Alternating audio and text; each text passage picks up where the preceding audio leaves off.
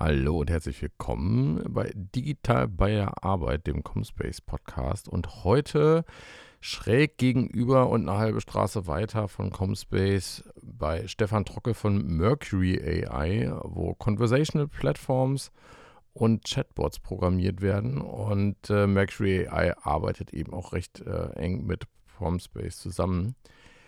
Grund genug für mich, den Stefan mal zu fragen, wie das mit diesen ganzen Chatbot-Sachen so funktioniert. Los geht's. Steige ich trotzdem nochmal mit der äh, ersten Frage ein.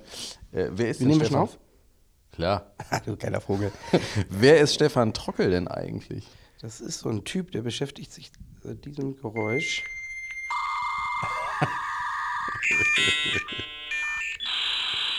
mit dem Internet. Ach, guck mal. Und habe quasi die Entwicklung des Internets in den verschiedensten Formen irgendwie so mitgekriegt, von diesem Geräusch bis zu Hey Alexa Mhm.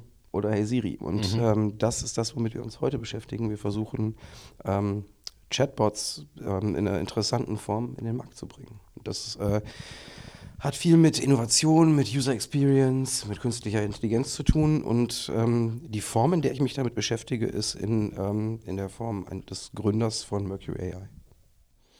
Chatbots hast du jetzt so ein bisschen quasi ja schon vorweggenommen, aber ähm, was, was macht Mercury AI tatsächlich mit Chatbots? Also, Wir machen eine Software, also genau, Software as a Service, wie man das heute mal so schön sagt, ähm, mit der Unternehmen dann entsprechende Chatbot-Lösungen umsetzen können. Also äh, ich sage immer ganz gerne, dass wir machen sowas für Chatbots wie Content-Management-Systeme für Webseiten sind oder, oder, oder CRM-Systeme zum Pflegen von Kundendaten. Und mit, mit unserer Lösung, mit, mit der Mercury AI-Plattform, kann man eben Chatbots erstellen und all die Dinge, die in diesem Prozess wichtig sind, von dem Pflegen von Trainingsdaten, von ähm, User-Story-Gestaltung, ähm, dem Management von Kontakten, Anbindung in die Kanäle, all diese Sachen kann man damit machen. Mh, das heißt, äh, auch wenn wir jetzt ein bisschen vorgreifen, aber du kannst äh, quasi den Chatbot auf all diese anderen Systeme dann auch zugreifen lassen Genau, und das- nutzen lassen. Genau, da können wir gleich noch ein bisschen genauer drüber sprechen, aber im Grunde ist es wirklich so, dass es wie eine, so eine, eine Plattform ist, mit der man dann eben die Chatbots gestaltet und die vielen verschiedenen Aufgaben, die in dem Zuge passieren, eben machen kann, ohne jetzt Programmierer zu sein. Wir sind ja im Comspace Podcast. Ähm, es gibt auch noch eine Verbindung von Comspace zu Mercury AI. Kannst du dazu auch ein bisschen was Ja, erzählen? genau. Wir ähm, orientieren uns natürlich an vielen Stellen so ein bisschen daran, wie, wie so Tools, die wir kennen, also wie Content-Management-Systeme irgendwie das, das machen. Und da ist es jetzt ähm, auch wie da sehr naheliegend, dass man, wenn man so eine Software baut, dass man Partner hat, die solche Dinge ähm, implementieren, die den Kunden helfen, die umzusetzen. Und ähm, da war Comspace sehr früh dabei, ich meine, abgesehen von der Nähe und, und den sonstigen Beziehungen, die wir so haben, aber es ist es so, dass Comspace sehr früh erkannt hat, ähm, dass das eigentlich ein, ein Markt ist, der auch jetzt zu Comspace sehr gut passt, weil das eigentlich das ist, was sie im Bereich der Content-Management-Systeme tun, jetzt eben in einer etwas anderen Form, ähm, aber im Prinzip auch sehr ähnlich ist. Und äh, abgesehen davon äh, unter, ja, entsteht aus so einer entsteht aus so einer Partnerschaft dann wirklich an vielen Stellen dann irgendwie gemeinsames gemeinsames Marketing, ähm, Partner Sales, all solche Dinge. Und ähm, und dann kommt natürlich so hinzu, dass es einfach äh, auch sehr, sehr nette Leute sind, mit denen man generell gerne zu tun hat und, äh, und die einen in, in vielerlei Hinsicht irgendwie auch unterstützen. Wenn man jetzt mal so die typischen äh, Schlagworte, die ich zum Thema Chatbot gefunden habe, dann gibt es halt, na klar, Chatbot an sich, es gibt die Voice Assistants, Conversational Platforms, Messenger Marketing und kannst du da mal so einen kleinen Überblick geben, wie diese einzelnen Dinge miteinander zusammenhängen? Ja, ich glaube, der letzte von dir genannte Begriff Messenger-Marketing ist eigentlich ein ganz guter Einstieg dafür. Ähm, man kann sich eigentlich das alles so ein Stück weit damit erarbeiten, wenn wir uns, wenn wir uns vorstellen, dass ähm, jeder von uns im Schnitt drei verschiedene Messenger-Apps auf seinem Homescreen auf dem, auf dem Handy hat. Dass wir im Schnitt, wirklich jeder Mensch im Schnitt drei Messages pro Stunde schickt. Das, ähm, Messaging eigentlich das, das ist, womit wir am, ja, die Kommunikationsform ist, die wir am meisten nutzen. Inzwischen mehr als, als, als telefonieren, E-Mail schreiben und solche Dinge. Dann ähm, folgen da halt ganz viele Sachen raus. Zum einen, dass, ähm, dass das Kanäle sind, die für, für Marken höchst relevant sind, um da drin irgendwie präsent zu sein. Und dann im nächsten Schritt die, die ganzen Fragen, die wir uns halt stellen, was machen Marken denn, wenn sie irgendwo präsent sind? Sie wollen zum einen Marketing machen, sie wollen Kundenservice machen oder sie wollen ja, Kunden gewinnen. Und, ähm, und da haben wir eigentlich auch so die typischen Themen, entweder von, also wenn man jetzt so, so, einen, so, einen, so, eine, so ein Customer Journey oder sowas anguckt. Ne? Wir haben halt von der Kundengewinnung also erstmal Ansprache und, und Lead-Generierung bis hin dann zu transaktionalen Dingen wie, wie, wie Conversational Commerce oder, ähm, oder sowas, hin bis zu ähm, nach dem Kauf dann halt die Bearbeitung von, von Kundenservice-Themen. Mhm.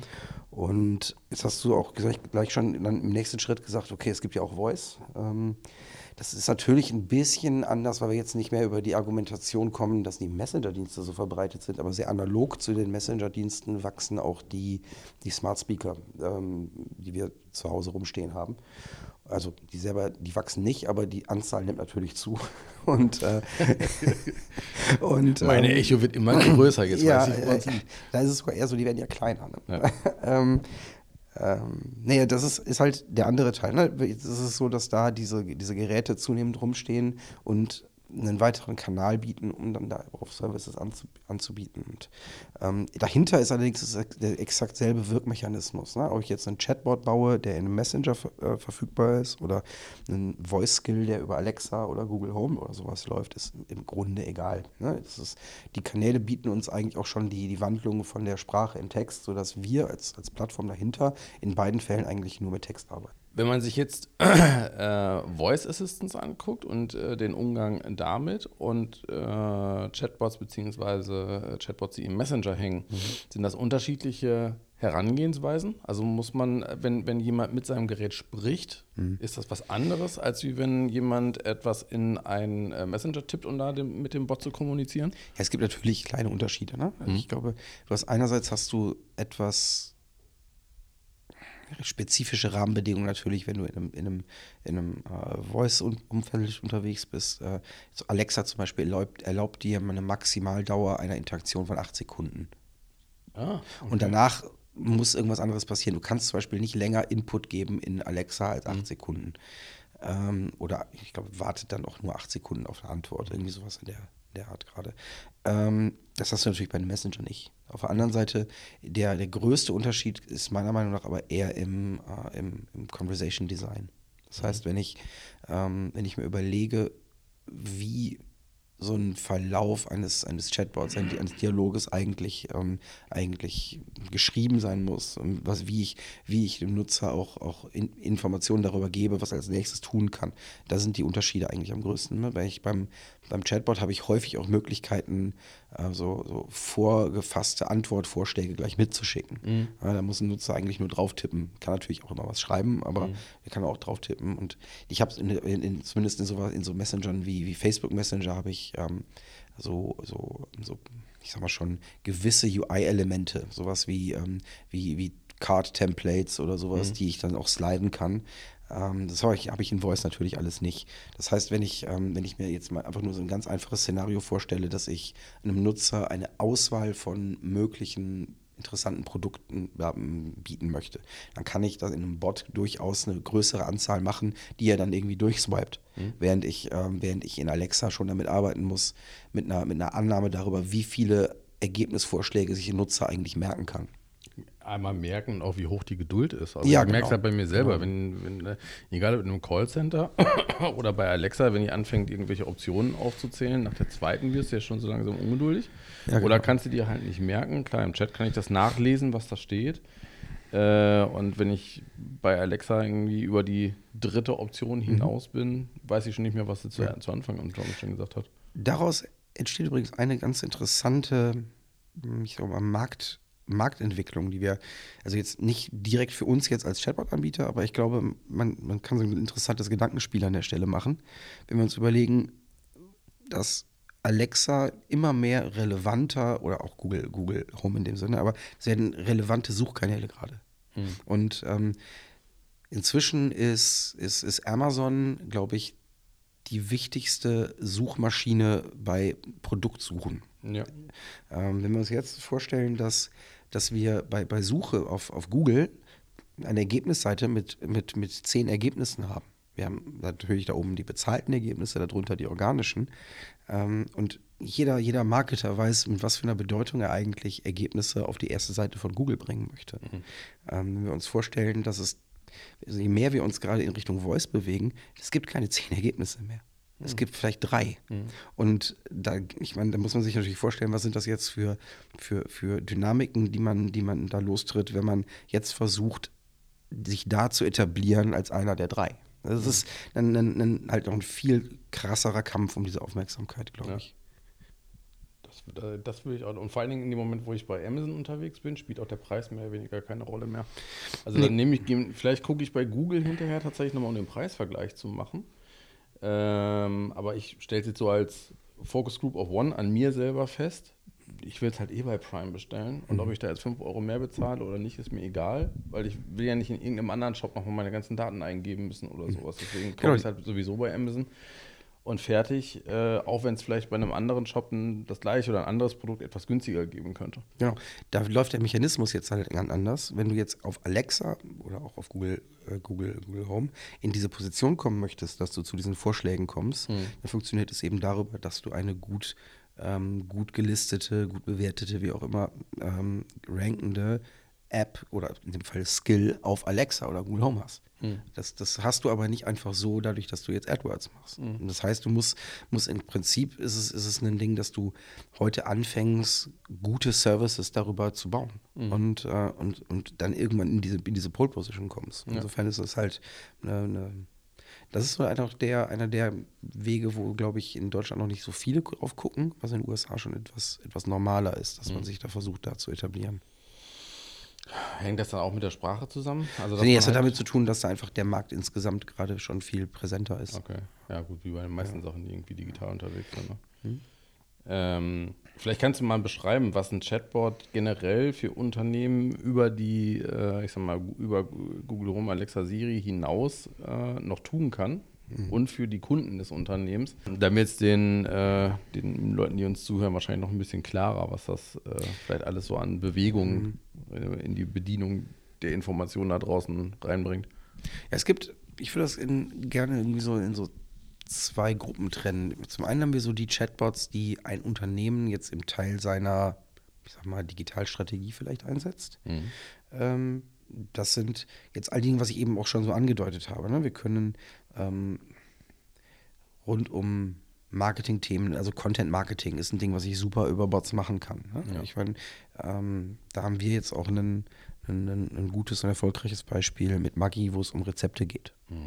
Wir haben, ähm, haben aber auch Fälle, wo es, wo es dann mehr um Commerce geht, wo man, wo man Dinge kaufen kann. Und da ist man relativ schnell auch in einem, in einem sehr praktischen Umfeld, weil so ein Bot natürlich auch einen, ähm, der der bricht nicht ab wie eine Websession nach einem Kauf. Na, wenn ich jetzt mal mir über, überlege, dass, dass ich was gekauft habe und, ähm, und danach habe ich an dem, im selben Kanal habe ich jetzt eine Benachrichtigung, dass, ähm, dass die Ware verschickt ist, dass sie jetzt zugestellt wird, dass sie angekommen ist und, die Frage kommt, ob alles gut ist. Wo ich, wenn ich sage leider nein, wo ich direkt da sage, äh, übrigens hier mit der Retoure kann ich dir helfen, wenn du Probleme hast und ähm, vielleicht auch ein neues Retourenlabel bekomme oder so. Ne? Das mhm. ist, kann ich alles, dieses, diese komplette Journey kann ich halt in einem einzelnen ähm, Messaging-Thread abhandeln. Und das ist, äh, ist halt ein Weg, wo, glaube ich, viele großes Potenzial drin haben, wenn sie, wenn sie das gehen, weil man auch die, die ähm, diese typischen äh, Diskontinuitäten in, in User Journeys ähm, mhm. aufbrechen kann und ähm, ähm, wo wir, wo wir auch Leute ich sage mal gerne, der große Nachteil im, im, im E-Commerce ist, ist ja in einer gewissen Weise gegenüber dem stationären Handel, dass wir, dass wir einen, einen Zeitversatz zwischen Kauf und Befriedigung haben. Mhm. Ja, und wenn wir uns vorstellen, ich gehe in den Laden, ich kaufe mir was und freue mich. Mhm. Wenn, ich, wenn ich online was klicke, dann warte ich und dann irgendwann kommt es. Und in dem Augenblick, wenn es kommt, jetzt mal ganz platt gesagt, mit welcher Brand habe ich denn dann Kontakt? DHL oder Hermes. DHL, und, ähm, und natürlich geben sich die Firmen Mühe. Jetzt inzwischen haben wir dann oft diese schön designten Kartons, wir haben die schönen Verpackungen. Die tun halt Dinge, die dafür da sind, damit es den Leuten in dem Augenblick auch eine gewisse Art von, von Markenerlebnis gibt, wenn sie das auspacken. Mhm. Wenn ich jetzt aber weiß, wann es gerade eintrifft, und das mhm. wissen wir in den Logistikketten heute, und in dem Augenblick die Person ansprechen kann, dann habe ich in dem Augenblick einen, wieder einen digitalen Kanal etabliert, wo ich sage, ey, du hast es ja gerade gekriegt, ist alles cool, können wir dir noch, können wir dazu noch irgendwas was Gutes tun und so weiter. Ich bin wieder im Gespräch, habe mhm. den Touchpoint wieder etabliert. Ich glaube, das ist ein, das ist ein Punkt, der, der psychologisch eigentlich sehr, sehr interessant ist. Und, und dann ist es natürlich auch eine, eine Möglichkeit, dann ähm, Beziehungen halt auch nach dem Kauf weiterzuführen. Ne? Wir haben dann, äh, wenn es gut ist, mit, mit, mit, mit, mit weiteren Aktivierungen, aber wenn, wenn, wenn ein Kunde halt mal eben nicht zufrieden ist, eben dann eben auch mit gutem Kundenservice. Mhm. Was denkst du, welcher Kanal sich da äh, langfristig wirklich etabliert? Etablieren wird. Also ich frage deswegen, auch so jetzt wieder aus meiner eigenen Erfahrung, den Chat-Service von Amazon ähm, benutze ich meistens nur aus Interesse, um zu gucken, wie, sie, wie er sich so entwickelt hat. Weil in die Amazon-App zu gehen und mhm. da in dem Chat meine Frage zu stellen, das ist mir schon wieder zu viel Aufwand. Da mhm. lasse ich mich doch immer noch lieber anrufen weil ich das Gefühl ja. habe, dass, das geht dann schneller, ja. ähm, wird es sich dann halt irgendwann darauf einschießen, dass beispielsweise Amazon äh, die Möglichkeit bietet, dass ich den Messenger meiner Wahl einfach benutze, da wo ich mich halt die ganze Zeit drin aufhalte? Oder mhm. worin wird sich das entwickeln? Ja, also ich glaube schon, dass es, ähm, dass es die allgemeinen Messenger-Plattformen oder Apps sind, über die das stattfindet mhm. und nicht die In-App-Lösungen. Ja, ähm, das gibt es sicherlich auch in einer gewissen Weise und man kann auch natürlich das als, als Marke so machen, dass das beides funktioniert und derselbe Bot dahinter ist. Ich werde mich jetzt allerdings nicht in die unvorteilhafte Situation bringen, so ein Podcast, den kriegst du aus dem Netz nie wieder raus, äh, zu sagen, die oder die App wird es. Ähm, hinterher sage ich noch, MySpace ist das Social Network forever.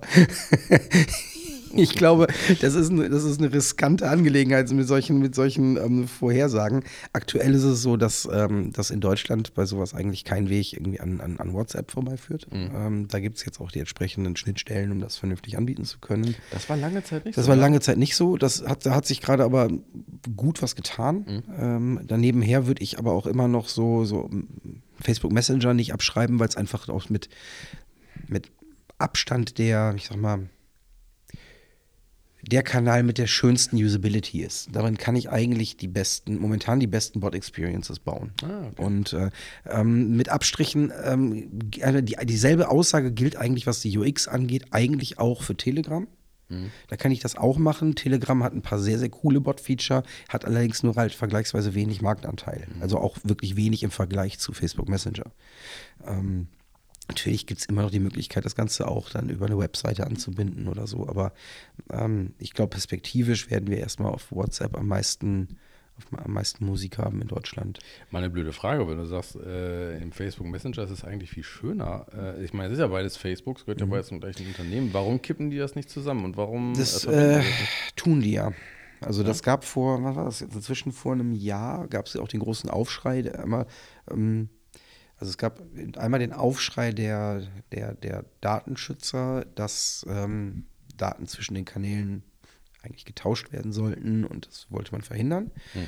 Ähm, da muss man auch sicherlich aufpassen, denn das ist, wir haben hier eine praktische, praktisch eine, eine Monopolstellung eines, eines einzelnen Unternehmens, was die interpersonelle Kommunikation ich, angeht. Das ich, ist schon nicht ganz ohne, ne? Ja, ich würde die Frage anders formulieren. Warum äh, stülpen Sie nicht die User Experience des Messenger dann über WhatsApp?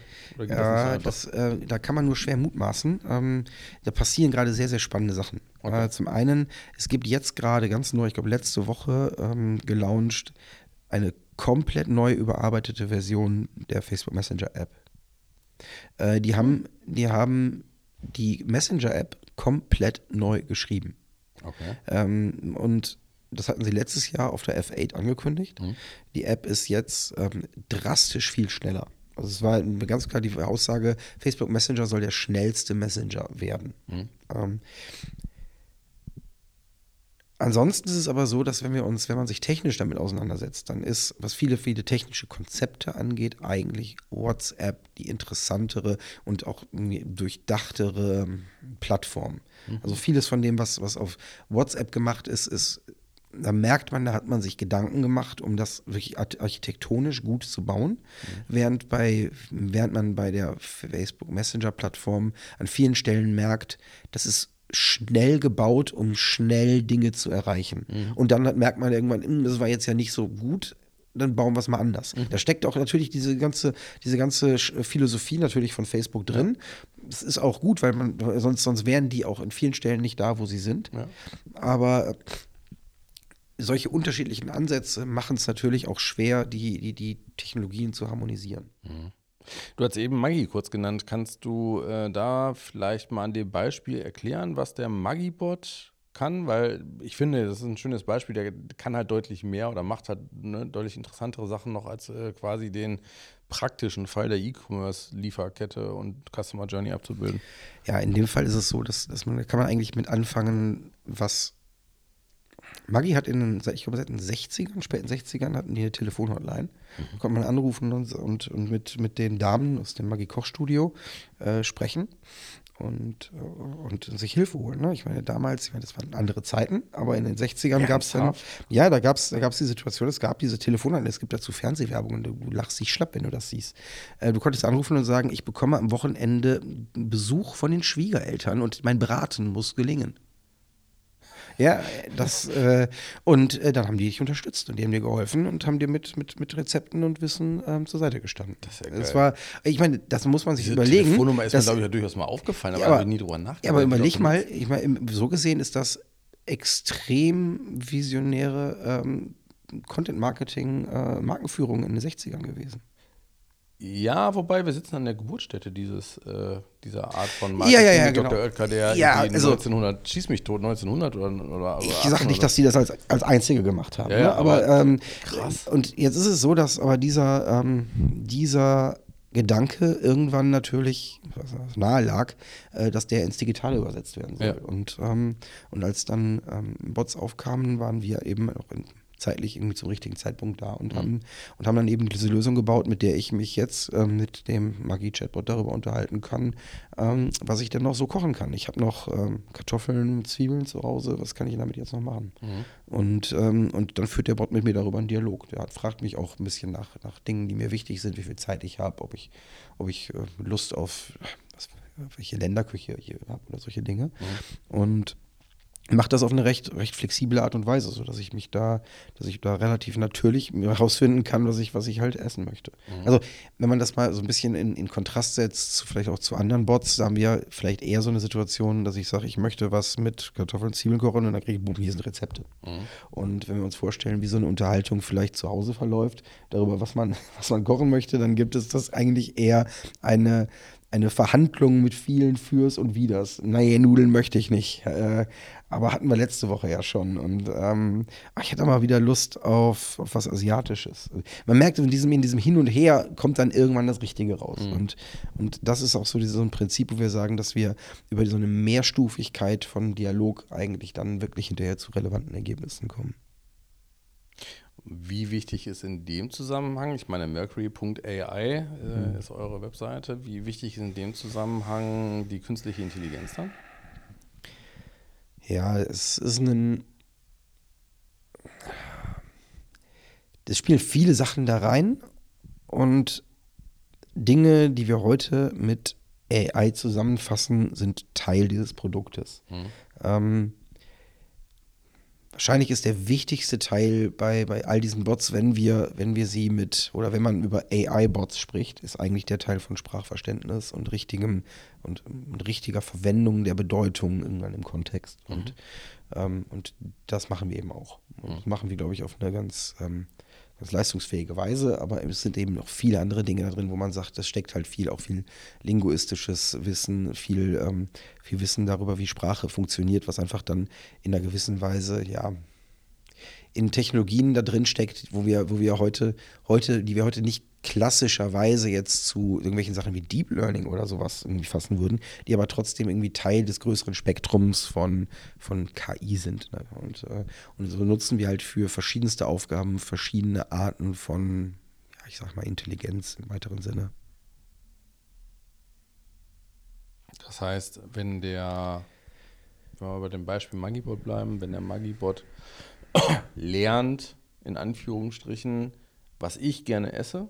Das ist ein Das ist, keine, das ist keine KI, sondern das ist halt quasi einfach ist- etwas ablegen. Aber ja, wenn er genau. versteht, wenn er, äh, wenn er, wenn er äh, meine Art zu reden oder meine Art zu schreiben, meine Art zu fragen versteht Mhm. und daraus etwas interpretiert, dann ist es, oder wenn er sich selber beibringt, besser zu werden, dann wären wir sozusagen im, im Deep Learning. Ja, genau. Es gibt doch hier so schöne, ja, nee, muss ich nicht mal Deep Learning sein, aber es gibt doch auch so schöne, so schöne äh, Worte hier im, im, im, im, im Ostwestfälischen für, für Kartoffel. Äh, oder für, so, so, so, nimm mal immer so ein Beispiel, mh, Pickard. ja, das ist gut, das ist ein Rezept, ne? Aber ähm, wenn ich eine, wenn der Bot noch nie vorher gehört hat, dass du sagst, ähm, boah, ich habe heute einen totalen Jeeper auf, äh, auf, auf Pickard, Mhm. ja? dann ähm, woher soll der wissen, was du damit mit sagen willst? Mhm. Und dieses, dieses, ähm, dieses Lernen von, von Ausdrücken hin zu, was mache ich jetzt damit eigentlich? Mhm. Da, da steckt eigentlich das größte Maß an, an ich sag mal, im Machine Learning im weiteren Sinne. Oder im konkreten Sinne in dem Fall jetzt auch dann drin.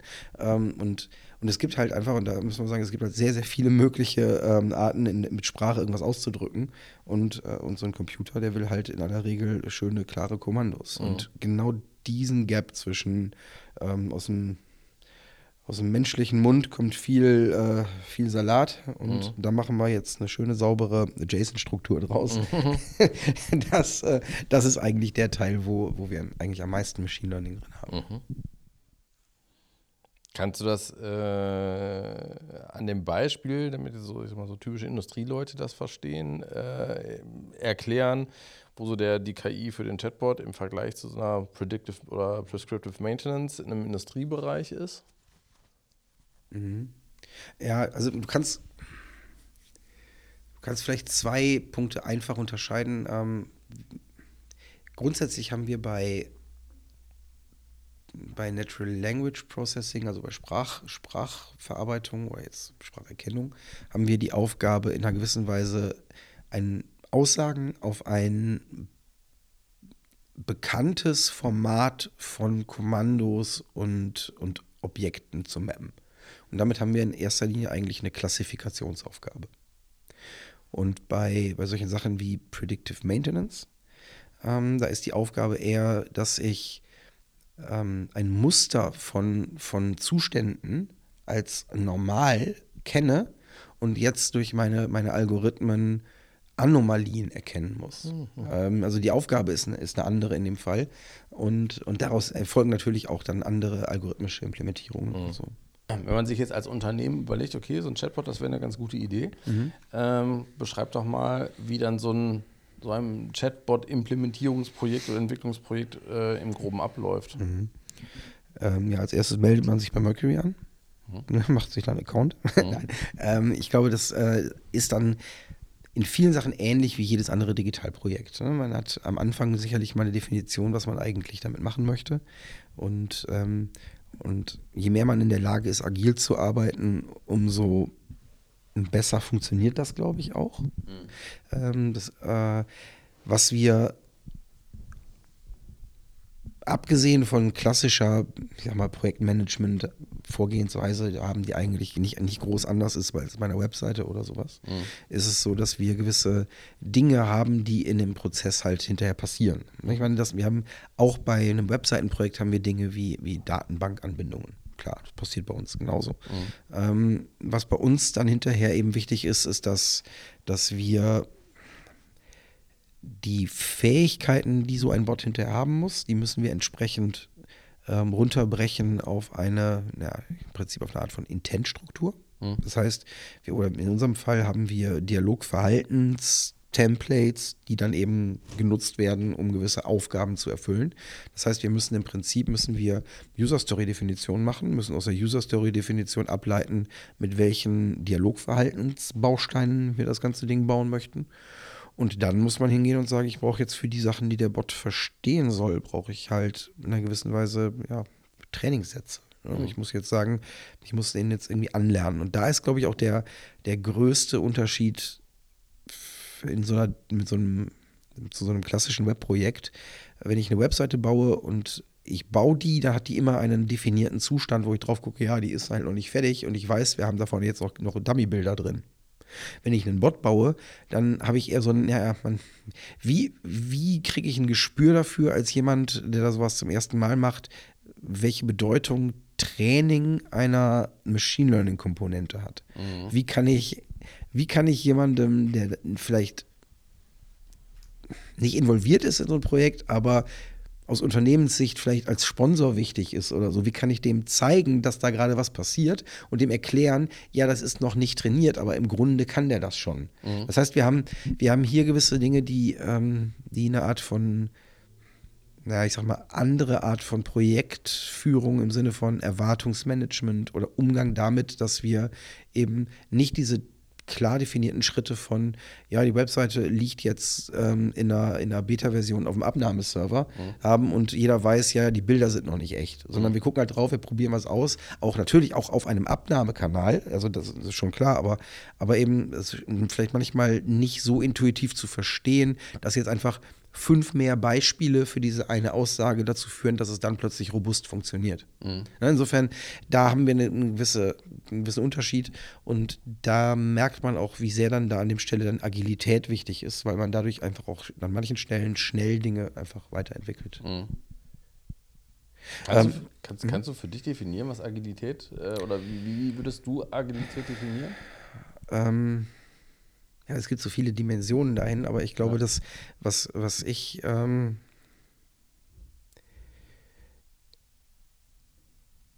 ich würde das ganz gerne einfach ganz salopp äh, auf, so eine, auf so eine ganz bodenständige Art und Weise auch raus aus dem Digitalkontext sagen. Ja. Wenn du, ähm, du hast überall da eigentlich in einer gewissen Weise schon Agilität, wo Leute mit einer Haltung an Dinge rangehen und sagen, jetzt lass mal machen. Mhm und lass erstmal gucken gerade, dass, dass wir hier was erstes hinkriegen und ausprobieren und nicht, lass mal jetzt ewig uns zu Ende planen und dann gucken, dass wir irgendwie diesen Plan exekutieren. So, mhm. Weißt du, also es ist, ich glaube, dieses, ähm, dieses,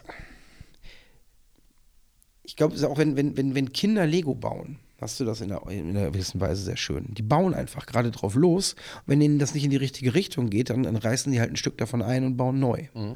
Und ich glaube auch, da, da, also das, ich, ich, mag das so jetzt, jetzt vielleicht etwas lieber, als wenn ich jetzt irgendwo so eine Schulbuchdefinition von Agilität mhm. raushole. Ja. Mhm. Kann ich aber auch etwas mit anfangen. Also das ist ja auch etwas, was durch die Softwareentwicklung überhaupt erst möglich geworden ist. Also ich mhm. meine, eine Industrieanlage für irgendwie 50 Millionen, ja. die kann man halt nicht erst zur Hälfte bauen und dann äh, genau. mal sagen, wir entscheiden uns um. Genau. Äh, bei allem, was Software ist, wo quasi erstmal nur in Anführungsstrichen Arbeit drinsteckt oder mhm. Denken drinsteckt, äh, da musst du das sogar machen, damit du genau. zu einem einigermaßen vernünftigen Ergebnis irgendwann kommst. Ja, aber ich, ich meine, jetzt bei so Projekten, wo wir jetzt bei, wie bei Bots mit, mit, mit Training von Machine Learning-Komponenten mhm. zu tun haben, dann ist es natürlich erstmal wichtig, dass die gewisse Funktion Basisfunktionalität da ist, mhm. damit ich überhaupt erst anfangen kann zu trainieren. Mhm. Ähm, wenn ich jetzt alles raus ausdefinieren würde und sage, ich habe, bevor ich die, die, die ersten, die ersten, ich sag mal, Funktionen überhaupt äh, implementiert habe, habe ich jetzt mir schon Gedanken darüber gemacht, was ich alles an Trainingsdaten nehmen möchte. Dann ähm, merkt man irgendwie, dass man einen Wahnsinnsberg von Dingen aufbaut, ja. die hint hinterher im Projekt dann eh wieder anders laufen. Und ich glaube, das ist dann so der, der Schluss. Und, ähm, und und dann gelten natürlich all die Dinge, die wir sonst irgendwie bei Agilität irgendwie sonst schon so in, in so einem klassischen ähm, ja, Digitalprojektkontext kennen. Aber ja, ich finde immer so eine persönliche Definition immer ganz cool. Also auch zu hören, ne, wie äh, klar kann man jetzt mit dem tollen Agile Manifesto um die Ecke kommen äh, und sagen, was da drin steht, aber wie, wie man das mit Leben füllt, das finde ich eigentlich mhm. immer ganz spannend daran. Ja. Du hast eben so die Metapher äh, oder den Vergleich zur Website gezogen. Äh, kann, ist es vorstellbar oder wo denkst du dir, werden Chatbots die typische Aufgabe von Webseiten äh, in Zukunft übernehmen oder vor allen Dingen auch besser machen können, als es eine Webseite kann? Ja, ich glaube, das ist. Ich würde die Frage anders stellen. Hm? Ich würde sagen, ähm, inwieweit verändert sich unsere Mediennutzung oder unser Nutzungsverhalten, Hm. ähm, dass wir andere Wege brauchen, um diese Funktionen von Information oder Transaktion zu erfüllen. Und in dem, in dem, in dem Zuge, wo, wo wir uns mehr in Kanälen aufenthalten, die aufhalten, die ähm, vielleicht sprachbasiert sind Mhm. und nicht vor einem Screen sitzen. In, in dem Zuge bin ich halt eher bei solchen Dingen wie Chatbots. Mhm. Ähm, ich glaube, dass, dass man vieles an Informationen gut in einem Bot machen kann. Ähm, das ist aber allerdings, es ist kleinteilig. Ne? Wenn wir uns überlegen, wenn wir uns, wenn wir uns wenn wir uns Informationen angucken und, ähm, und Nachrichten zum Beispiel, dann, ähm, dann ist es schon ein Unterschied gewesen, irgendwie von dem langen Artikel in der Zeit hin zu, ähm, zu einem ähm, News-Tweet über, über irgendwelche aktuellen Entscheidungen. Da haben wir eine Reduktion von, Reduktion von Aussage, eine Reduktion von Informationsgehalt von einem mehrseitigen Artikel in einer Wochenpublikation hin zu einem 280 Zeichen ähm, Artikel mit einer, mit einer Lebensdauer von oder Aktualitätsdauer von, naja, vielleicht einem, maximal einem Tag. Ähm, und im gleichen Sinne ist es jetzt so, ein Bot ist halt gut darin, transaktional zwischen Leuten Dinge zu machen. Und, und ich, natürlich kann er mir Informationen auch in eine gewisse Tiefe geben, wenn ich das dialogisch tue, wenn wir das zusammen machen. Auf der anderen Seite ist ein, ist ein Artikel auf einer Webseite sehr, sehr gut, um, um ja, einfach sich tiefer in was reinzulesen. Ähm, wenn ich, ja, Kennst du den, äh, ich glaube, da war der von der New York Times? Es gab mal so einen Nachrichtenbot, ich weiß nicht, ob es den immer noch gibt. Der hat dann äh, am Tag, hat er dir äh, drei, fünf, sieben, irgendwie so in dem, in dem äh, Maßstab News geschickt. Und dann konntest du halt sagen, ich glaube, da konnte man im, Face, im, im Messenger auch draufklicken und sagen, ja, das interessiert mich. Dann hat er sich ein bisschen tiefer da reingefummelt und äh, wenn da noch zwei, drei Ebenen die, oder gesagt hat, ich will mehr erfahren oder ich will zu diesem Thema mehr erfahren, hat er dir wieder so ein äh, Häppchen, so wie du es gerade geschickt hast, oder eine Karte dazu gegeben. Und irgendwann kam es dann halt natürlich auch dabei an, dass er gesagt hat, okay, wenn du da jetzt noch mehr wissen willst, dann liest doch einfach diesen Artikel, diesen Artikel, diesen. Aber so hat er halt auch gelernt, äh, was mich interessiert hat Ja. und was ich dann, wo, wa- was er am nächsten Tag dann quasi weglassen kann erstmal. Oder du konntest ihm auch sagen, äh, zeig mir sozusagen äh, den Kessel Buntes und äh, Dinge, die du mir normalerweise nicht zeigen würdest. Und dann hat er quasi das Ganze wieder umgedreht, damit man nicht in seiner Filterbubble sitzt und hat dann wieder Sachen Ja. rausgesucht, die, äh, die man sonst äh, vielleicht nicht lesen würde. Das ist, das ist glaube ich, ein ganz, ganz vernünftiger Ansatz, glaube ich, sowas in dem News-Kontext so zu machen. Ich glaube, Mhm. dass äh, es gibt andere Dinge, vielleicht, ähm, wo wir uns im Spannungsfeld mit Webseiten bewegen, ähm, wo man sich vielleicht eher darüber Gedanken macht, ähm, dass Webseiten eigentlich, also ein Format sind, wo wir in einer gewissen Weise zwar jetzt schon personalisiert rangehen, aber immer noch mit einer Vorstellung von 1 zu n. Mhm. Ähm, ich habe Nutzersegmente, denen ich etwas, etwas speziell vorstelle. Mhm. Ähm, und, im, und in einem Bot sind wir eben immer eins zu eins unterwegs. Das heißt, der Personalisierungsgrad ist ein Vielfaches höher. Das hast du auch gerade bei den Nachrichten schon gesagt, bei den News. Ähm, und das ist aber auch die Möglichkeit, die wir eben auf Webseiten haben. Wenn man, wenn man sowas macht, dann ist natürlich die Frage, wie, wie schaffe ich das in meinem individuellen Kontext als Unternehmen hier jetzt gerade wirklich auch relevante 1 zu 1 Kommunikation zu machen. Aber das ist, glaube ich, dann eher der, der, der Unterschied zu der Webseite. Ähm, vieles von den Inhalten lässt sich irgendwie auf beiden Wegen dann irgendwie abbilden.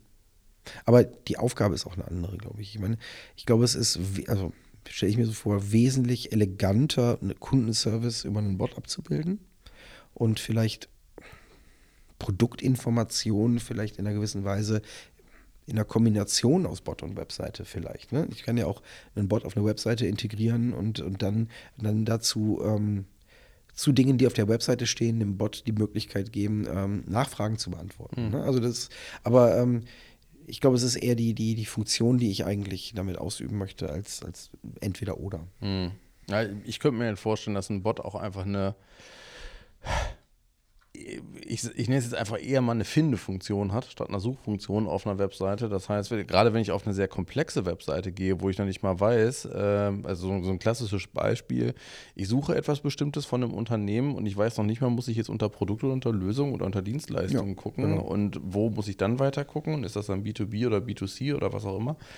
Äh, dass ich dann einem Bot einfach sagen kann, pass mal auf, ich äh, brauche das, das und das und ich suche dazu jetzt einen, äh, meinetwegen entweder ein White Paper oder einen Kontakt oder einen Artikel. Und dann kann der Bot mir entsprechende Dinge rauswerfen, ohne dass ich mich jetzt durch verschiedene Menüs klicken muss, könnte ich mir vorstellen. Mhm. Das ist ein super spannender Ansatz, auch gerade bei Webseiten, finde ich, was du beschreibst, weil wir mit Bots grundsätzlich auch andere Art von, von, von Suche machen. Ne? Ich meine, das, also du hast gesagt, Finde-Funktion genannt. Ähm, aber so ein Bot funktioniert ja auch anders und hat die Möglichkeit auch, ich sag mal, ähm, kollaborativ zu suchen. Dadurch, dass er mhm. Nachfragen stellt. Mhm. Und, und das heißt, wir haben, wir haben im Prinzip auf einer Webseite jetzt die Möglichkeit, nicht mehr einfach eine Suche zu machen über einen Text, den ich eingebe und dann sucht halt irgendwie, wird nach dem, dem, dem der, dieser Buchstabenkombination auf der Seite gesucht und dann muss ich mich durch Suchergebnisse wühlen, sondern ich habe halt eine Nachfrage und dann wird man eben Schritt für Schritt vielleicht dann zu dem relevanten Ergebnis gebracht. Und ich glaube, das, das ist natürlich schon ein Punkt, wo wir, wo wir ähm, die typischen Webseiten-KPIs sehr stark mit beeinflussen können. Ich glaube, mhm. so Dinge wie, wie ähm, eine Click-Through-Rate in einem Shop zum richtigen Produkt, mhm. die wird man damit sehr, sehr gut beeinflussen können. Oder das ähm, Auffinden von dem relevanten Hilfeartikel zu einem gewissen Problem. Oder, ähm, oder auch ich meine, wo, wo, Bots halt auch wirklich gut sind, was wir auch bei, bei, bei Kundenprojekten selber sehen, sind ähm, Unterstützung in, in Kaufprozessen, also so das Anheben von Conversion Rates auf einer Webseite. Mhm. Da können sie einfach sehr, sehr effektiv sein. Und, und das, sind, das hat mit solchen Dingen zu tun, wie du so gerade beschreibst. Mhm. Du meinst, das Ganze umdreht, wenn ihr äh, in Kundenprojekten arbeitet? Was sind so die häufigsten Bedenken, die euch da äh, begegnen, wo Leute aus dem Unternehmen sagen, äh, ich sag mal, die, die typischen, nee, das, das wollen wir nicht oder das macht doch gar keinen Sinn bei uns? Ja, die Leute können sich häufig noch nicht ganz so vorstellen, was jetzt auf sie zukommt und haben deshalb in einer gewissen Weise Sorge vor, vor Arbeit. Hm. hm? ja, wie viel, wie viel Ressourcen bindet das denn jetzt bei uns? Wie viele Leute müssen denn da uns wie lange dran arbeiten oder so? Das mhm. sind so, das sind die, ein, die eine, einerseits die Themen. Ähm, dann ist es natürlich so, dass wie bei vielen, ich sag mal, Trendthemen so ein Ding irgendwie aufkommt, weil es irgendwie ja dazugehört, dass man sowas macht. Mhm. Aber bei den Leuten noch nicht so ganz klar durchgedrungen ist, wie, wie sie selber ihr, ich sag mal, ihren verbundenen Wert damit äh, definieren möchten. Was ist das Outcome, wo ich sage, so das möchte ich damit erreichen? Mhm. Also im Endeffekt, im, im, im, im, im deutlichsten Fall ähm, möchte ich ja hingehen, wenn ich, ein, wenn ich ein Projekt umsetze und sage, hier, und das sind meine drei KPIs, die ich hier positiv beeinflussen möchte. Mhm. Und zwar, wenn, wenn sie diesen Veränderungen zeigen, dann war es für mich relevant. Mhm. Wenn, ich, wenn, ich, wenn ich so rangehe, dann kann ich natürlich so ein Projekt auch, auch viel klarer von vornherein aufziehen. Mhm. Und damit meistens dann auch ganz gut und erfolgreich. Was sind äh, auf der anderen Seite so die häufigsten Anfragen der, der Endkunden, die mit euren Bots äh, interagieren?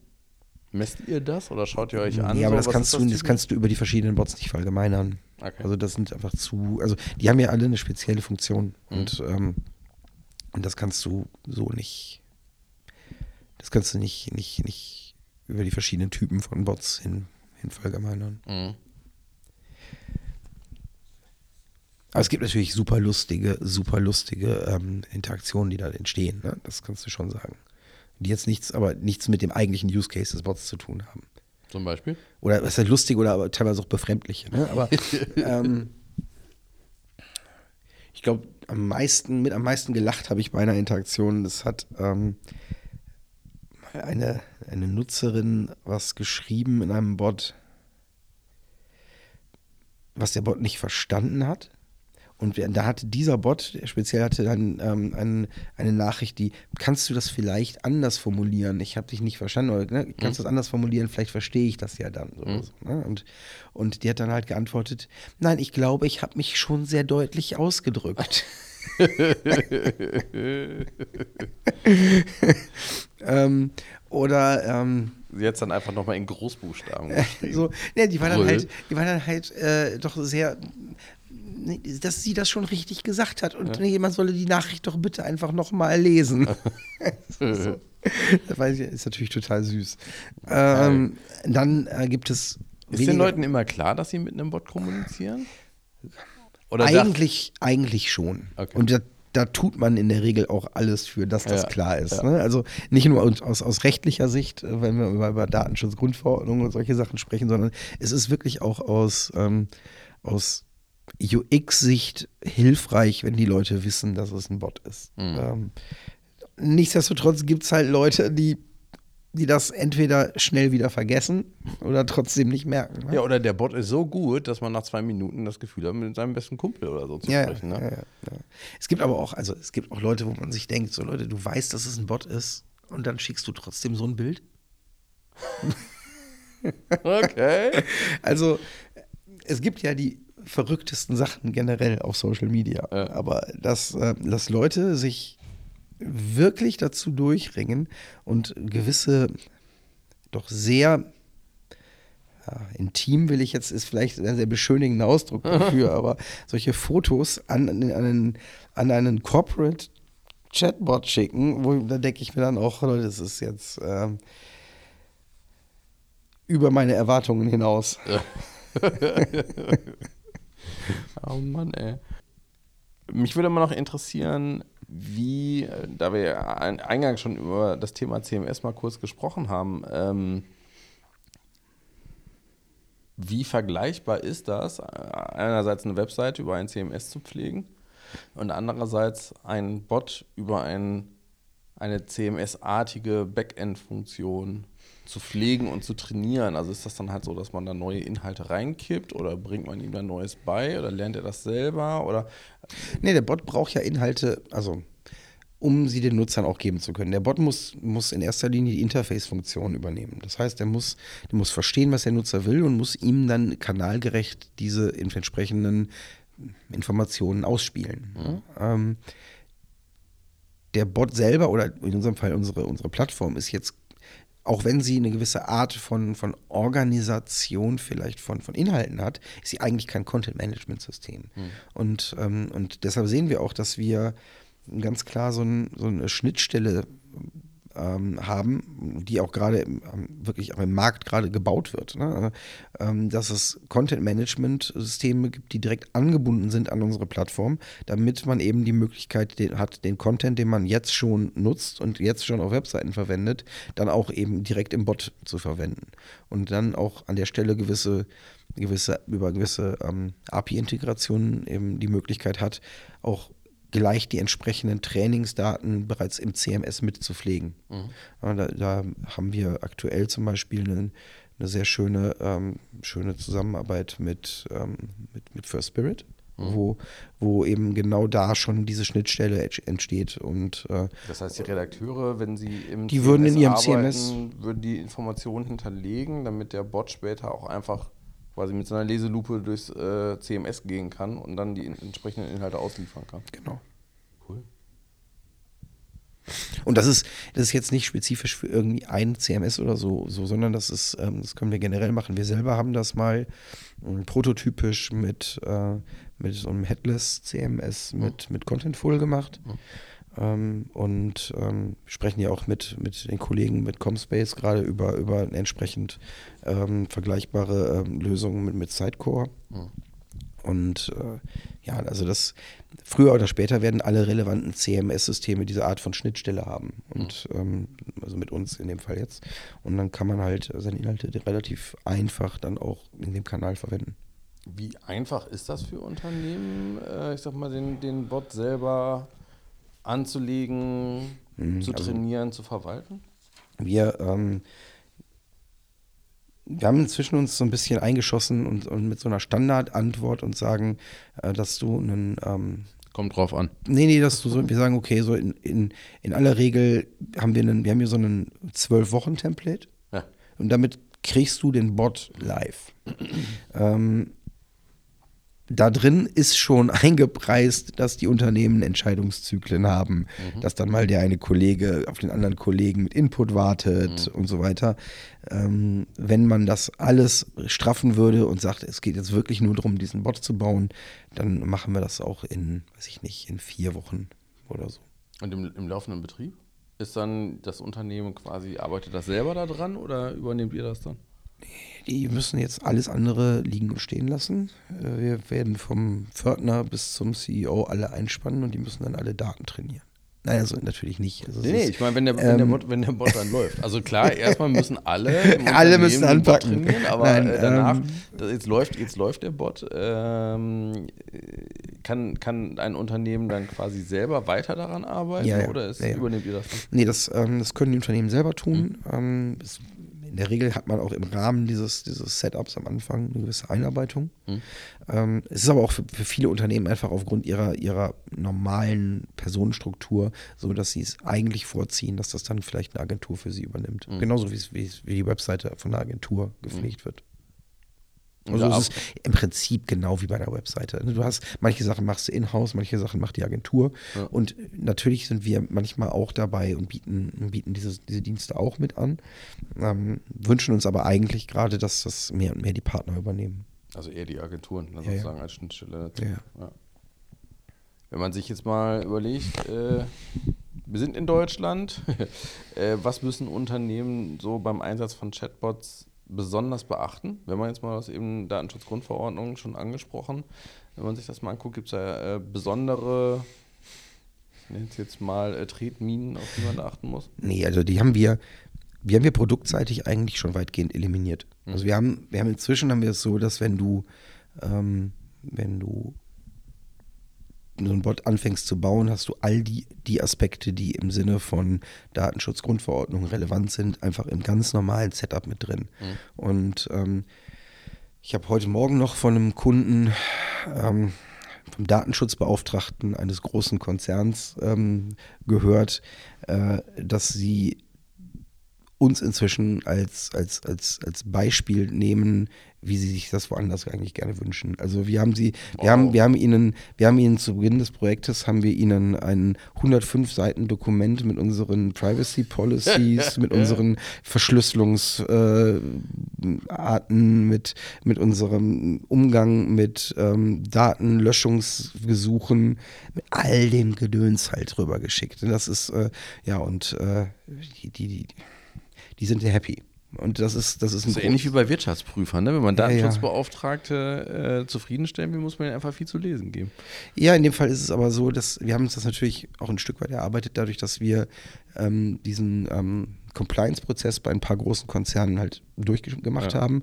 Und dann haben wir halt gesagt, okay, warum anstelle den jetzt jedes Mal zu machen, haben wir daraus halt ein vernünftiges, großes mhm. Dokument mhm. gemacht. Und da mhm. steht jetzt einfach alles drin. Mhm. So. Ähm, und, ähm, und im Produkt selber haben wir eben einfach fertige Feature für solche Sachen wie, ich möchte, was, was weiß der Bot über mich? Ich möchte meine Daten löschen. Mhm. Ähm, ich habe einen Opt-in, ich habe eine Datenschutzerklärung. Und wenn man diese Hausaufgaben macht, dann ist dann ist die DSGVO auch nicht so schlimm, wie man das manchmal macht. Mhm.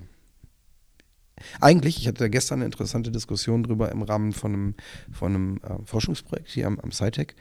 Ähm, da waren eben auch Leute aus dem Datenschutz und aus dem, aus dem ähm, ähm IT-Rechtsumfeld mit dabei. Und äh, eigentlich kann man sagen, dass wir eigentlich mit der DSGVO endlich was haben, was ein vernünftiges rechtliches Framework ist, was europaweit gute Marktregeln einfach uns gibt. Mhm. Ich glaube, dass ähm, das, und das habe ich auch in, auch in den USA schon von, von Leuten gehört, die gesagt haben, ja, super, jetzt so ein Framework hätten wir eigentlich auch gerne. Mhm. Ne, da kann man, dann kann man wenigstens ähm, verlässlich auf gewisse Sachen ähm, planen und bauen. Und mhm. wenn wir uns angucken, jetzt der neue ähm, Consumer Privacy Act in Kalifornien, ist im Prinzip in, in einer gewissen Weise klar auch, auch angelehnt an an die, an die, an die Weise, wie die DSGVO gemacht ist. Mhm. Und da, da war Europa mal ja, relativ, relativ, ähm, ja, früh dabei und hat, oder die hat die richtigen, die richtigen Zeichen gemacht. Natürlich ist das teilweise mit zu viel Bürokratie umgesetzt worden und an manchen Stellen auch echt nicht wirklich an manchen Stellen pragmatisch zu Ende gedacht oder so. Aber die Art, es so zu machen und generell so ein Framework zu schaffen, das ist schon, eine, eine, schon nicht eigentlich eine gute, gute Ansatz oder ein guter, gutes Vorgehen gewesen. Ja, wenn man halt entsprechende ähm, Leitplanken hat, in denen man sich bewegen kann, äh, arbeitet man letztendlich auch effektiver, als wenn da ja. quasi immer nur querfeld einfahren muss und äh, nicht weiß, Fällt mir das jetzt vielleicht später auf die Füße oder nicht? Ja, ich, ich meine, es, es, fängt ja mit, mit, mit Dingen an, wo du einfach weißt, wie du es machst, ja. bis hin zu, dass du in manchen Bereichen einfach auch Investitionssicherheit hast. Ja. Äh, Gibt es eigentlich schon hier aus Ostwestfalen äh, einen Kunden? Ja, ja wir, wir, haben, äh, wir haben hier einen Kunden, den darf ich auch nennen, die Firma Böllhoff. Ah. Macht mit uns, hat mit uns einen schönen Bot. Ähm, auf einer der Produktseiten helfen wir dann so die richtigen, die richtigen, ja, ich sag mal, Produkt Varianten zu finden. Und äh, der, der wird jetzt immer weiter, immer weiter entwickelt. Es kriegt ein paar Sprachversionen dazu und die machen das toll. Und es ist, äh, ist auch schön, so, so ein Ding mal in einem Umfeld zu sehen, wo wir wirklich B2B haben und zwar wirklich jetzt Hardcore B2B. Mhm. Ne? Also ähm, das ist echt cool. Also Böllhoff macht ja quasi äh, so Schraubverbindungen und sowas. Ja, genau, genau. Das stelle ich mir halt auch ähm, extrem schwierig oder auf der anderen Seite hilfreich vor, äh, wenn ich da als Ingenieur aus irgendeinem Maschinenbauunternehmen äh, losgeschickt werde und muss jetzt halt so Schrauben finden oder einkaufen. Wenn ich mich da nicht durchklicken kann, sondern vielleicht, da sind wir bei dieser Findefunktion, was ich eben meinte, ja, genau. äh, ne, ne, kann halt quasi die Parameter, die ich zumindest schon mal habe, mhm dem Bot geben und der geht dann los und sucht dann zumindest schon mal die Produkte oder grenzt das Ganze von den Tausenden oder ja. Zehntausenden Produkten erstmal ein, die da äh, im Archiv liegen. Das ist auch der Use Case, den ich, wo ich eigentlich für diese ganzen, ich habe bei uns hier in Ostwestfalen, diese ganzen ähm, B2B-Unternehmen einfach einen direkt so adaptierbaren Use Case sehe. Ich habe in der Vergangenheit, ähm, als, als ich mich mit, mit Webseiten, Digitalstrategie und solchen Sachen halt befasst habe, habe ich so viele Produktselektoren, Produktkonfiguratoren mhm. webseitig irgendwie be begleitet und das ist immer die gleiche Herausforderung. Ne? Mhm. Es ist, und und das kann an der Stelle so ein Bot, der auch einfach gar nicht unbedingt jetzt aussehen muss wie, wie so ein Chatbot, sondern der mhm. kann einfach ein ganz normales Webseitenelement sein. Das kann der einfach viel effektiver tun. Ja. Bist du, bist, du, bist du eigentlich, äh, bist du Wahlbielefelder oder bist du hier geboren? ich, ähm, hm. ich bin äh, mit, mit zehn Jahren ähm, mit durch meine Eltern nach Ostwestfalen deportiert worden. Oh je. Nein, ich bin äh, gebürtig, bin ich eine Bönsche Jung. Ah. Ähm, meine Großeltern kommen aus dem Ruhrgebiet. Mhm. Und ich glaube, damit äh, vereine ich so das, das Beste von ganz Nordrhein-Westfalen. Ich wollte gerade sagen, also Nordrhein-Westfalen quasi alles dabei, bis auf Paderborn. naja, ich glaube, wir haben die ostwestfälische, ne, äh, ich nenne es jetzt mal mit Tugenden, wie wir sie bei Arminia auch kennen. ähm, und, äh, und das Rheinland und das Ruhrgebiet haben ja auch durchaus ihre, ihre sehr vorteilhaften Wesenszüge. Auf jeden Fall. Wenn du dir jetzt so mal das, das Netzwerk anguckst, ich meine, wir sitzen hier im Pioneers Club. Äh, du hast Founders Foundation quasi auch ein Stück weit äh, mitgekriegt. Ähm, was hier so seit 2016 gewachsen ist. Manche, äh, das, das Hashtag Teuto Valley taucht mhm. äh, auf Twitter äh, irgendwie auch immer wieder auf in letzter Zeit. Mhm. Äh, was macht das so besonders hier für dich, die Region? Ja, die Region ist ja jetzt, hat zwar eine gewisse kritische Masse, ist jetzt aber nicht riesig. Also wir sind mhm. jetzt hier nicht irgendwie in, in Berlin oder, oder, oder, oder, oder in irgendeiner Millionenmetropole. Und dadurch sind all die Dinge, die, die hier passieren, in einer gewissen Weise auch gleich so, dass sie mh, hm, die relevanten Leute irgendwie auch berühren. Das heißt, du hast hier relativ schnell die Leute, die irgendwo mitmachen wollen, auch ja, platt gesagt an einem Tisch. Mhm. Ähm, und durch diese Dynamik jetzt der letzten Jahre hier in Bielefeld ähm, hat das, ich sag mal, eine gewisse Spiralwirkung vielleicht ähm, erzeugt, sodass dass Leute sich mehr mitgenommen fühlen und, und auch eine gewisse Art von, ja, ich sag mal, Peer Pressure so entstanden ist, einfach mal sich jetzt um dieses Thema mit der Digitalisierung oder mit dem Gründen oder was jetzt die Einzel, ein Fokus der Leute sind, eben mal dann auch zu kümmern. Ich glaube, für ähm, und, und wenn, wenn so eine, so eine, so eine Dynamik erstmal losgeht, und das kann sie in so einer überschaubar großen Region wie unserer, mit, mit, mit gleichzeitig mit der Leistungsfähigkeit, die diese Region hier hat, mhm. ähm, wenn, wenn, wenn das da passiert, dann, ähm, dann entstehen halt relativ schnell im Kleinen diese, diese, diese Netzwerkeffekte. Und äh, das, das ist sehr, sehr gut. Ich glaube, dass das den einen oder anderen schon aus einer, ein bisschen aus seiner, aus seinem ähm, Röschenschlaf rausgeholt hat. Ähm, auf der anderen Seite glaube ich, dass, ähm, ja, weil es ja jetzt aus Westfale muss man ja auch immer gleich so diese, dieses Aber, dieses, da, da, da, muss irgendwas auch noch faul sein. Da muss man ja auch noch irgendwie sagen. Ich glaube, ähm, man muss ein bisschen dann natürlich auch darauf achten, dass die Dinge, die jetzt passieren, nicht auf der Ebene von ähm, wir treffen uns bei leckeren Canapés und sprechen über tolle Digitalisierung bleiben, sondern dass man die Dinge auch macht. Mhm. Ähm, und viele Initiativen binden dann Entscheidungsträger und äh, und man, man, man durch die Präsenz alleine signalisiert man schon, dass man was tut. Man muss dann aber auch halt wirklich was tun. Mhm. Und, und ich glaube, dieses, äh, das, da muss man, glaube ich, so ein bisschen sagen, Leute, es, es ist super, dass was passiert, aber aus dem Zustand, wo wir jetzt sind, können wir noch nicht ableiten, dass gerade alles wahnsinnig schnell nach vorne geht, sondern mhm. es ist so ein, ja, es ist, äh, ich sage mal, wenn man, wenn man, wenn man so gemütlich in so einem Sessel sitzt, wie wir beiden hier, und man steht auf, dann ist das toll, weil man aufsteht. Dass da hinter dem Sessel gerade jemand im Vollsprint angerannt kommt und der ist schon auf Sprintgeschwindigkeit, mhm. das ist das, was man dabei halt nicht vergessen darf. Und, und was mhm. Digitalisierung mhm. angeht, dann da sind halt viele Leute gerade bereits im Vollsprint unterwegs. Mhm. Und wenn wir jetzt aufstehen, ist das besser als sitzen zu bleiben, aber wir müssen halt neben dem Aufstehen auch schneller werden. Mhm. Ja, und tatsächlich erstmal in, manche Sachen erstmal in Bewegung äh, bringen. Tatsächlich. Ähm, wie sieht denn bei dir so ein typischer Arbeitstag aus, eigentlich, in so einem, in so einem Startup in Ostwestfalen? Mhm. Äh, ich mache ganz entspannt, äh, bringe ich äh, die Kinder zu, zu Kindergarten und Schule, lauf schön zu Fuß von, aus dem Westen hier in der, in der Altstadt in Pioneers, äh, Pioneers Club, wo wir hier sitzen. Ähm, meistens nach so ein paar ersten kleinen Mails gibt es dann unser Daily. Ähm, und dann in aller Regel kommt der Tag dann immer etwas anders als im Daily geplant. Daily heißt so ein typisches Stand-up, ne? Genau, also wir machen unser, unser tägliches Stand-up, erzählen uns alle, was wir gerade tun, was wir vielleicht noch an, an Zuarbeiten von den anderen brauchen, was wir den anderen noch gerade ähm, noch, noch, machen müssen, mhm. was wir hoffen, in einem Tag zu erreichen. Ähm, leider bin ich derjenige, bei dem sich das am, am meisten im Laufe des Tages immer wieder mal dadurch ändert, dass ich dann halt irgendwie aufgrund von, von ja, Account Management oder von, von ja, solchen Dingen halt mal dann doch irgendwas anderes machen muss. Mhm. Aber ähm, ja, das.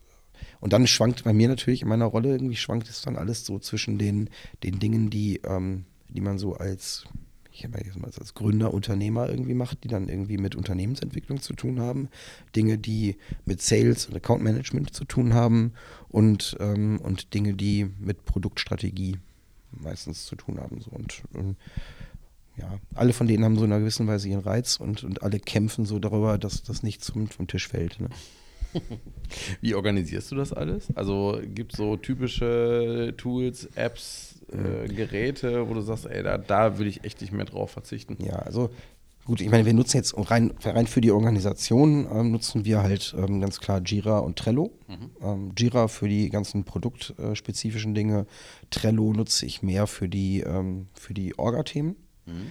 Ähm, aber so die, die Tools, also ich meine, das kann, es gibt ja auch so, so ich könnte über coole Tools könnte ich alleine mit, jetzt könnte man einen Podcast machen, aber ähm, ich, ich, glaube, die beiden, die mich in den, letzten, in den letzten Jahren am meisten irgendwie so wirklich begeistert haben und wirklich meine Art irgendwie auch mit Dingen zu arbeiten wirklich geändert haben, sind natürlich Slack. Mhm. Ich meine, wie die ganze, ganze Mercury ist, ist irgendwie aufgebaut auf Slack. Wir hatten einen Slack-Channel, bevor wir eine, eine, die, die Eintragung in, im Handelsregister hatten. Mhm. Wir, ich glaube, wir hatten Slack eher als unsere Domain Ich sogar. gerade sagen, hatte es nicht sogar eher ich glaube, es Domain war die Website? Ja, ja, wir, also es gab, ich glaube, ich glaube, dass, dass wir hatten als aller, allererste, was es irgendwie gab, als klar war, irgendwie, wir machen da was, war irgendwie ein Slack-Channel. Ist aber ist eigentlich, wenn man da heute drüber nachdenkt, total logisch.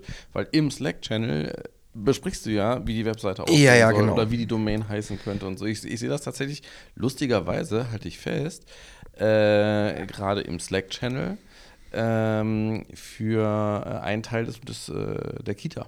Beziehungsweise der Organisation, die hinter der Kita Mhm. Ach, cool. äh, noch mitsteht, Ja. äh, die sich gar nicht mal auf meinem Mist gewachsen schon äh, zum Teil in Slack organisiert hat und mit Leuten drin, von denen ich es nie erwartet hätte, dass sie slacken würden. Mhm. Und das ist so cool. Da äh, kann man so schnell Dinge auch dann einfach entwickeln und genau sowas wie, wie soll die Website oder der Teil der Webseite dann aussehen Ja. und so.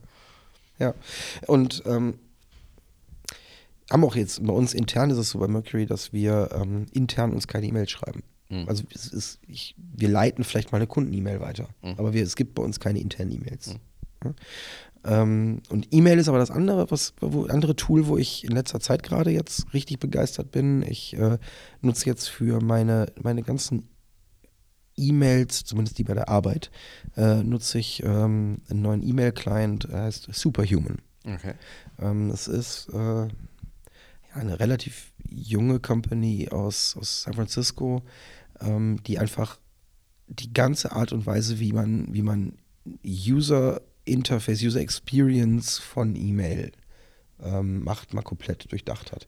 Das ging jetzt wahnsinnig schnell und, und, und, und, und auch erzeugt so einen Arbeitsflow, dass man, ich habe, ich bin so ein Kandidat gewesen, bevor ich das angefangen habe, vor drei Monaten oder so, zwei, drei, ja, drei Monaten, glaube ich, ähm, hatte ich eigentlich immer, wenn ich nach Hause gegangen bin, abends hatte ich so diese auf meinem, auf meinem, auf meinem iPhone unten diesen roten Punkt mit den 30, 40, 50 ungelesenen oder nicht bearbeiteten E-Mails.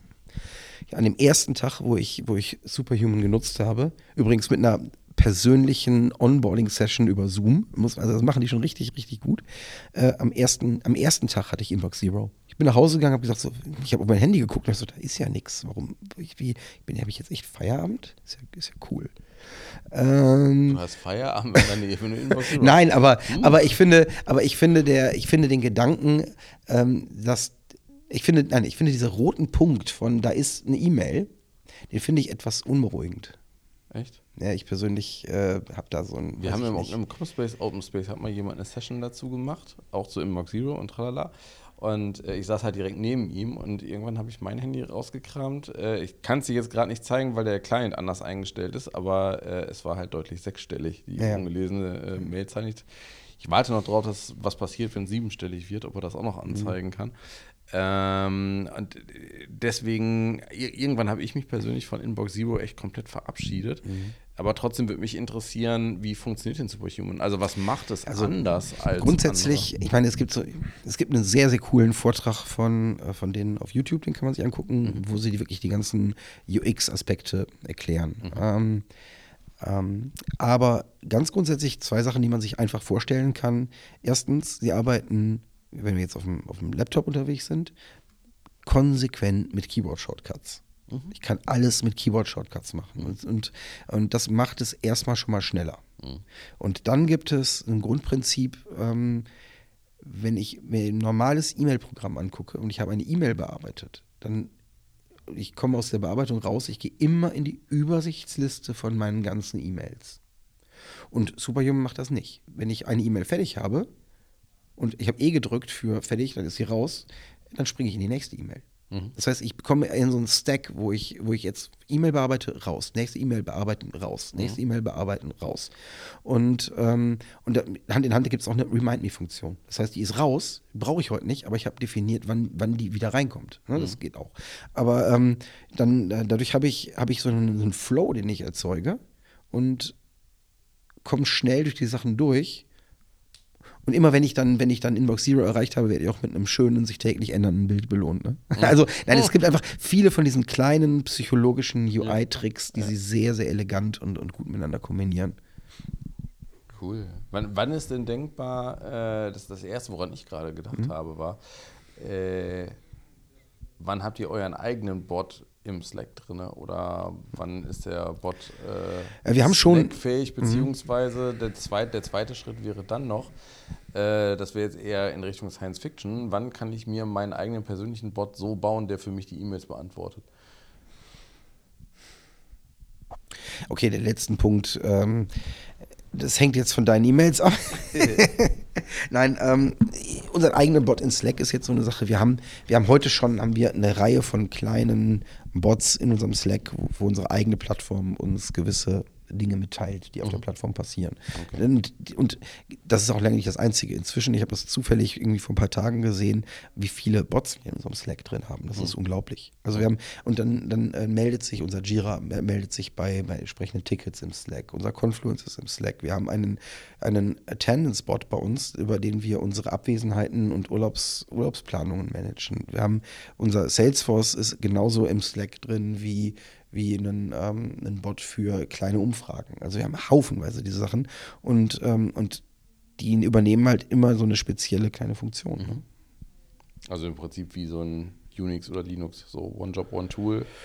Ja, im, im, Grunde hast du das. Ne? Und dann kannst du halt andere Sachen kannst du komplexer machen und, und, und erfordern halt auch mehr Komplexität. Und, und, andere sind halt einfach nur kleine Notifier. Mhm. Äh, wenn sich jetzt Leute überlegen, ich äh, finde das Ganze spannend, ich würde mich jetzt gerne mal grundsätzlich mit der Frage beschäftigen, ist ein Chatbot für mich im Unternehmen oder für meinen Teilbereich sinnvoll? Ähm, wie kann man sich damit so ein bisschen ranrobben und beschäftigen und rausfinden, ähm, welches Potenzial in der Nutzung oder dem Einsatz eines Chatbots steckt? Ja, ich glaube, man kann sich das am einfachsten so vorstellen, dass man, dass man denkt, wenn ich jetzt meinem Unternehmen, meiner Abteilung oder, oder wem auch immer jetzt einfach kurz mein Anliegen per Chat schreiben könnte. Hm. Und der könnte mir darauf, da wäre jetzt irgendwie, naja, mein Unternehmen könnte mir als Unternehmen intelligent antworten ne, darauf. Mhm. Oder meine, die Abteilung oder dieser Service, dann habe ich in erster Linie schon mal eine erste Idee von, das könnte jetzt ja ein Bot machen. Mhm. So, genau das. Wenn ich, wenn ich sage, ähm, oh, warum muss, warum läuft bei uns der, die Freigabe für eine, eine Reisekostenbuchung so, wie sie jetzt läuft? Mhm. Und läuft, kann ich, wie wäre wär doch total cool, wenn ich eben kurz in Slack einfach nur sagen möchte, ich möchte nächste Woche nach München mhm. ähm, mit, mit, mit, mit, mit der Bahn. Äh, und, äh, und dann sagt der Bot äh, mir eine Viertelstunde später, jo, darfst du. Weil der Bot inzwischen halt den Freigebenden gefragt hat, ob, ob du das darfst. Super. Mhm. Sowas wäre doch cool. Und auf der anderen Seite, wenn man sich dann im nächsten Schritt überlegt, okay, braucht nur ich das oder brauchen das mehrere Leute? Im Idealfall brauchen das vielleicht viele Leute. Und er sagt, äh, dann, dann haben wir eigentlich den Punkt, ja, cool, das, das geht so und es ist, hat eine gewisse relevante Menge. Und er sagt, ja, dann, äh, dann ist das eigentlich schon ein ganz guter Grund, da mal einen Bot zu machen. Mhm. In welchen, in welchen Unternehmensbereichen äh, kann man jetzt über, über Marketing und. Eigentlich egal, ne? Ich meine, ja. ich glaube, die Frage ist, ist, bei internen Themen ist es die Frage eher, hat ein Unternehmen intern irgendwie einen vernünftigen Messaging-Kanal? Mhm. Ich glaube, ähm, viele sind an so einem Punkt, dass sie jetzt so langsam irgendwie mal Microsoft Teams einsetzen. Andere nutzen, äh, nutzen auch Slack. Äh, oft ist so, dass dann Slack so, so halb unterm Radar irgendwie ja. dann doch mitgenutzt wird. Das sollte man dann vielleicht mal ändern und, und irgendwie sagen, so Leute, vielleicht lass uns das mal ernsthaft machen. Aber auch nach draußen gerichtet. Ne? Ich meine, ich kann, ich kann auch im Marketing oder in, in, in, der, in der Firmenkommunikation relativ einfach damit einsteigen. Ne? Ich kann, mhm. ich kann auch einen, einen kleinen Use Case, der einfach oft genug vorkommt, darüber abbilden. Und wenn ich merke, jo, das funktioniert ja, dann kann ich, kann ich halt mehr machen. Mhm. Äh, hast du spontan zwei, drei Tipps von Chatbots, die die Hörerinnen sich da draußen mal angucken oder ausprobieren können? Also, wenn man noch nie mit einem Chatbot zu tun gehabt hat? Also Kim von Maggi ist natürlich Ja, gut, Maggi Kochstudio sollte man sich auf Facebook Messenger mal anschauen. Ähm, ich finde auch sehr, sehr schön ähm, den, ähm, den Chatbot Malis. Mhm. Den ähm, findet man unter, unter Baby Chatbot auch, babychatbot.de. Das ist ein, eine, ein, eine Chatbot-Hebamme.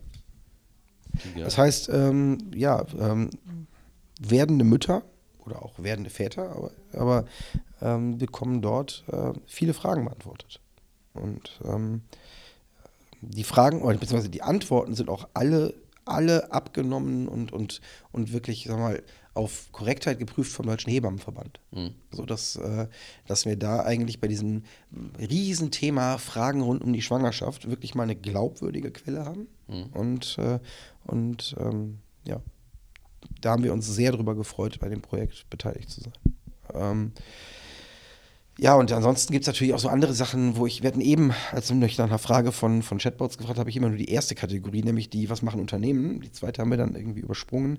Es gibt ja auch Bots, wo einfach der Service selber einfach der Bot ist oder die Company irgendwie der Bot ist. Ne? Und da gibt es ein Ding, das finde ich super cool. Ich habe den Gründer mal, ähm, mal kennengelernt bei einem, bei einem Dinner. Ähm, das ist Do Not Pay. Do Not Pay Bot. Und das ist eine, eine so einfache wie geniale Idee. Ähm, man hat nämlich einen Bot, der einem dabei hilft, ähm, gewisse, ja, gewisses Fehlverhalten von Firmen juristisch anzugehen. Der, der hat damals, ähm, Joshua Browder ist das, der das gegründet hat, der, der hat damals angefangen mit, ähm, mit einem Bot in London, ähm, wo er Parktickets angefochten hat. Ah, davon habe ich Und ähm, inzwischen, ist, äh, inzwischen ist er in San Francisco. Hat, glaube ich, jetzt sein, sein, Studium in Stanford, glaube ich, fertig. Ähm, und jetzt macht er einen Bot, mit dem er gegen diese klassischen, ich sag mal, belästigenden Werbemaßnahmen von Unternehmen vorgeht. Mhm. Ähm, zum Beispiel ähm, gibt es in den USA dieses Phänomen, was wir bei uns nicht so stark haben, diese, diese Robocaller die dich anrufen und einfach so ein Robo, der dich irgendwie irgendwas verkaufen will. Mhm. Und äh, das dürfen die eigentlich so nicht, mhm. machen die aber. Und, und der Bot geht jetzt einfach stumpf mit einer, mit, was heißt stumpf, eine sehr intelligente Weise, aber sehr einfach hin, dass er, ähm, dass ihr dir jetzt hilft, die zu verklagen. Hm. Das macht er dann für dich. Mhm. Und im Endeffekt hinterher zahlt dir dieses Unternehmen, was dich illegalerweise angerufen hat, 3000 Dollar. das ist ja geil. Und äh, ja, die, inzwischen gibt es inzwischen gibt's, äh, Situationen, dass es äh, natürlich Branchenevents von diesen Robocaller-Leuten gibt, die komplette Panels darüber haben, wie sie jetzt damit umgehen müssen, dass es sowas wie Do Not Pay Bot gibt. Mir würde, glaube ich, schon reichen, einen Bot zu haben. da sind wir natürlich eher dann im Voice-Umfeld, aber einen Bot zu haben, an den ich einen Anruf umleiten kann, im Sinne von, boah, das ist wie so ein Verkäufer, der mir irgendwas verbimmeln mhm. Den leite ich jetzt an meinen Bot um und der Bot beschäftigt ihn jetzt einfach mal eine halbe Stunde lang, sodass es zu teuer wird, mich nochmal anzurufen. also einfach mal die Sales Hotlines zu trollen, ja. bis sie keinen Bock mehr haben und sich denken, boah, den rufen wir besser nicht mehr an, das kostet ja, nur Geld. Ja.